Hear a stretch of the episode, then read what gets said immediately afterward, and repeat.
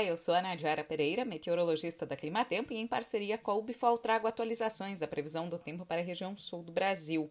Esta semana começou com um tempo mais firme devido ao predomínio de uma massa de ar seco e frio que avançou acompanhando a passagem de uma frente fria durante o último final de semana. Essa massa de ar mais frio, além de garantir tempo aberto, também tem garantido grande amplitude das temperaturas, ou seja, madrugadas mais frias e tardes com rápida elevação da temperatura. Essa condição deve persistir até a metade desta semana. A partir da quinta-feira, o tempo volta a mudar devido à formação de fortes instabilidades entre o norte da Argentina e o Paraguai, que devem se propagar sobre o interior da região sul.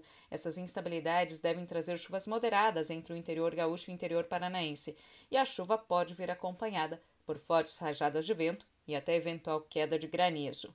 Entre a sexta-feira e o sábado, essas instabilidades vão avançar para o oceano, onde teremos a intensificação de uma área de baixa pressão atmosférica e as chuvas mais fortes devem ocorrer sobre a faixa leste dos três estados do sul do país, especialmente entre o nordeste gaúcho, leste catarinense e litoral paranaense, tem risco de uma chuva mais intensa que pode trazer até mesmo transtornos para algumas áreas. A partir do domingo, essas instabilidades diminuem, o tempo seco volta a ganhar força sobre o interior da região sul. As chuvas que devem ocorrer nesta semana devem ajudar mais uma vez a aumentar um pouco a umidade no solo sobre o interior gaúcho, mas por outro lado, podem impactar as atividades no campo no Paraná, especialmente a fase de colheita da soja.